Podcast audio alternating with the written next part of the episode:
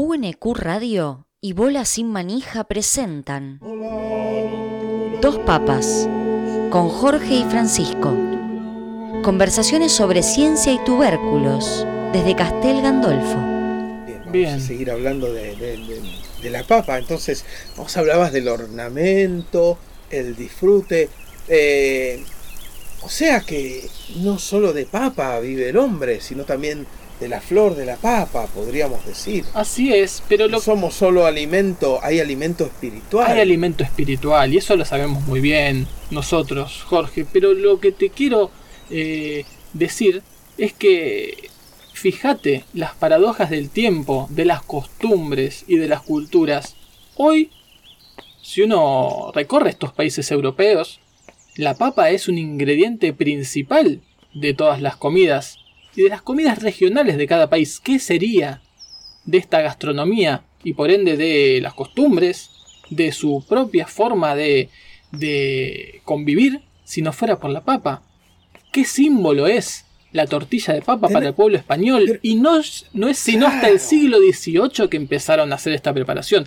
Imagínate vos. Es, es fantástico lo que decís, porque también, bueno, pongámonos un poco ecuménicos, ¿no? Y pensemos lo que pasa cuando tenemos eh, esta transición, hablar con nuestros hermanos, los judíos, que tienen los niches de papa, Mm, son los que nos dan rico. cada vez que entramos, que siempre hacemos el chiste de, uy, ¿podré comer esto o es canibalismo? Claro, claro. ¿no? Dar algo de papa justo a nosotros, Francisco, eh, y que bueno, es como para romper el hielo ahí, ¿no? Con el rabino, y que luego fluye todo tan bien, pero tenés razón, eh, no tenían papa en los tiempos, eh, nada de, de- de las, de las primeras tribus en la huida de Egipto. Por eso eh, Moisés tenía que recoger maná en el desierto, no, no, no, había, no, no había papa. Tenés razón en lo que decís. Aparece muy recientemente, pero uno como, como vive ahora cree que está desde toda la vida, ¿no? También la cocina de, de toda Europa del Este se basa mucho en, en papa, ¿no? Hay papas por, por- por- por todos lados. Así es, Eh, así es. Tienes razón. E incluso ya es un símbolo de distinción, porque no es solamente, ¿no? Algo que viene a, a tapar una hambruna hoy en día. Exactamente, exactamente. Y, y también tenés razón en esto de que, que decías antes, de que eh, hay muchos tipos distintos de, de papas, ¿no? Porque hay muchas variedades y no hay que irse a Europa, no hay que irse hacia, hacia el fin del mundo, ¿no? Porque de este lado, de, de nuestro lado, por más que ahora estemos en Castel Gandolfo, somos argentinos, Francisco. Eh, y en Argentina misma, uno va, uno sale de, de este ámbito, del, de- del área metropolitana de Buenos Aires, eh, y encuentra muchos tipos más de papa, porque no es solamente una cuestión del tamaño, la papa y el papín, hay papas de distintos colores, eh, basta ir uno a, Jujuy y hablar con alguna familia productora y seguramente tiene siete variedades en, en su propio huerto, ¿no? Con todo lo que significa un huerto propio para, para nosotros. Así es.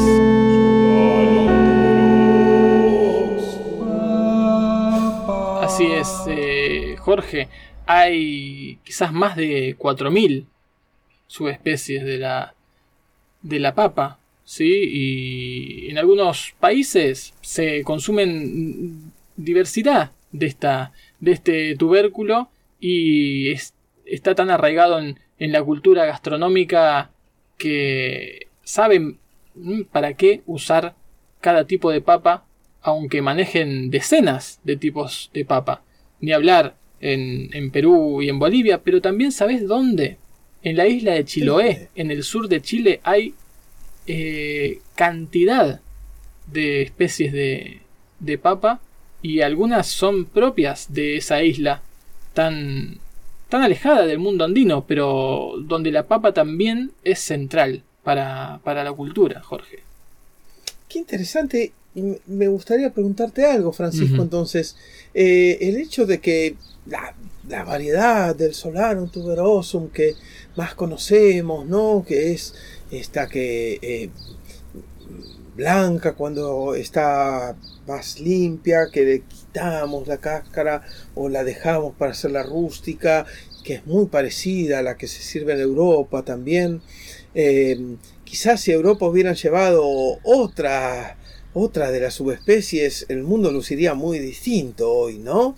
Porque asociaríamos a la papa icónicamente como algo de color rojo, por ejemplo, ¿no? Más parecido a un boniato, como le dicen los hermanos del, Uruguay, a la batata, ¿no? Exactamente. Eh, Exactamente, y fíjate cómo son algunos detalles los que en la historia eh, condicionan que la humanidad vaya hacia, hacia, un lado y no hacia el otro, ¿no? Eh, pero es, es muy interesante eso, eso eso que Una decisión que tomó el navegante que dijo, bueno, vamos a meter estas semillas, vamos a meter estos brotes, estos tubérculos y no aquellos otros, ¿no? Y eso terminó, terminó generando, bueno, un efecto fundacional de, la subespecie que, que se impondría. Y eso, voy a caer de nuevo en hablar de, de, mi amigo Darwin, Francisco, em, hay unos efectos de, deriva génica que son muy importantes y que como ves son más importantes que las cosas de las que, de las que hablan ustedes, que, de, las entelequias, ¿no? Esto hablamos de cosas que se pueden ver eh, en los cromosomas, en los genes, en genoma, genotipo, fenotipo, cosas reales, Francisco. Em, ¿Vos sabés lo que es, por ejemplo, el efecto del fundador? O el efecto de un cuello de botella. Ah, no. Estos son efectos genéticos muy interesantes.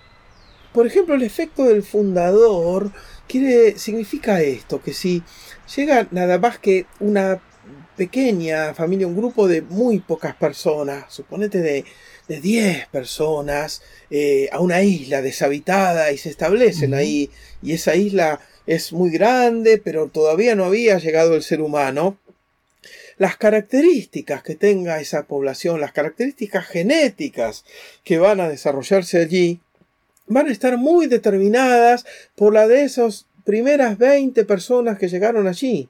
¿Entendés? Suponete que en el mundo en general hay eh, tenés, no sé, un 10% de personas que tienen ojos celestes. Pero bueno, si entre esos 20 había 18 que tenían ojos celestes, luego que ya no existan esos 20 y hayan pasado centurias, decenios, quinquenios, etcétera, vas a tener mucha población de ojos celestes ahí y eso está condicionado al primer bagaje genético que quedó ahí y que se aisló. Eso es lo que llamamos efecto del fundador. Otra cosa es el efecto del cuello de botella por el que pasaron algunas especies como el tigre eh, y algunos camélidos. Sabés que los tigres son muy parecidos todos genéticamente en el mundo.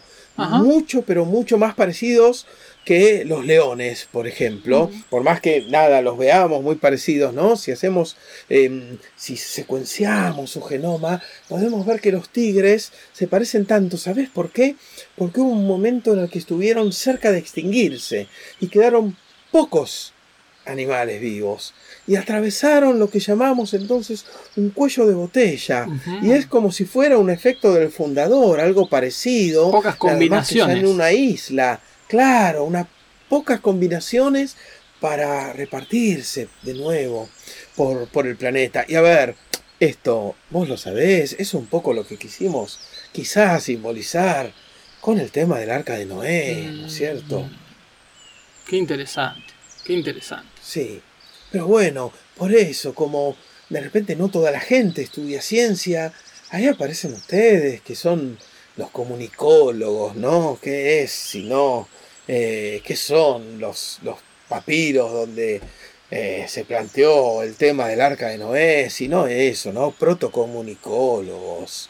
eh, cientistas sociales del pasado. O sea, nosotros descubríamos la triquinosis, los científicos en serio, y decíamos, bueno, no hay que comer cerdo eh, acá en esta región porque está esta triquinosis endémica y nos vamos a... Va, a haber mucha gente eh, que, va a morir. Y entonces ustedes eso lo traducían, ¿no? Con, bueno, a ver cómo se puede acomodar en las escrituras para que tome eh, forma de un, corpus de, de costumbres que se puedan establecer y entonces eliminar la triquinosis, no todavía con las capacidades eh, de la medicina, de la nanotecnología que no teníamos ¿no? En, en, las épocas levíticas, pero sí de un ordenamiento. Un animal con pezuña no lo comerás. Y así se puede decir que eso también era comunicación social. Perdóname que me meta, Francisco. Es que es muy fácil analizar las ciencias sociales desde mis ciencias, cosas que vos quizá no, no, no, no estás ni cerca de poder hacer desde las tuyas. Eso es lo bueno, eso es lo bueno, que sea fácil. Y ya ahora está anocheciendo, pero te prometo que para la próxima te voy a demostrar cómo las papas han sido fundamentales para la comunicación como la conocemos hoy. ¿Nos encontramos mañana? Dale. Hasta luego, Francisco. Hasta luego, Jorge. Dos papas. Conversaciones sobre ciencia y tubérculos desde Castel Gandolfo. Realizado por Jorge Montanari y Francisco Godínez Galay. Locución Celina Sereno.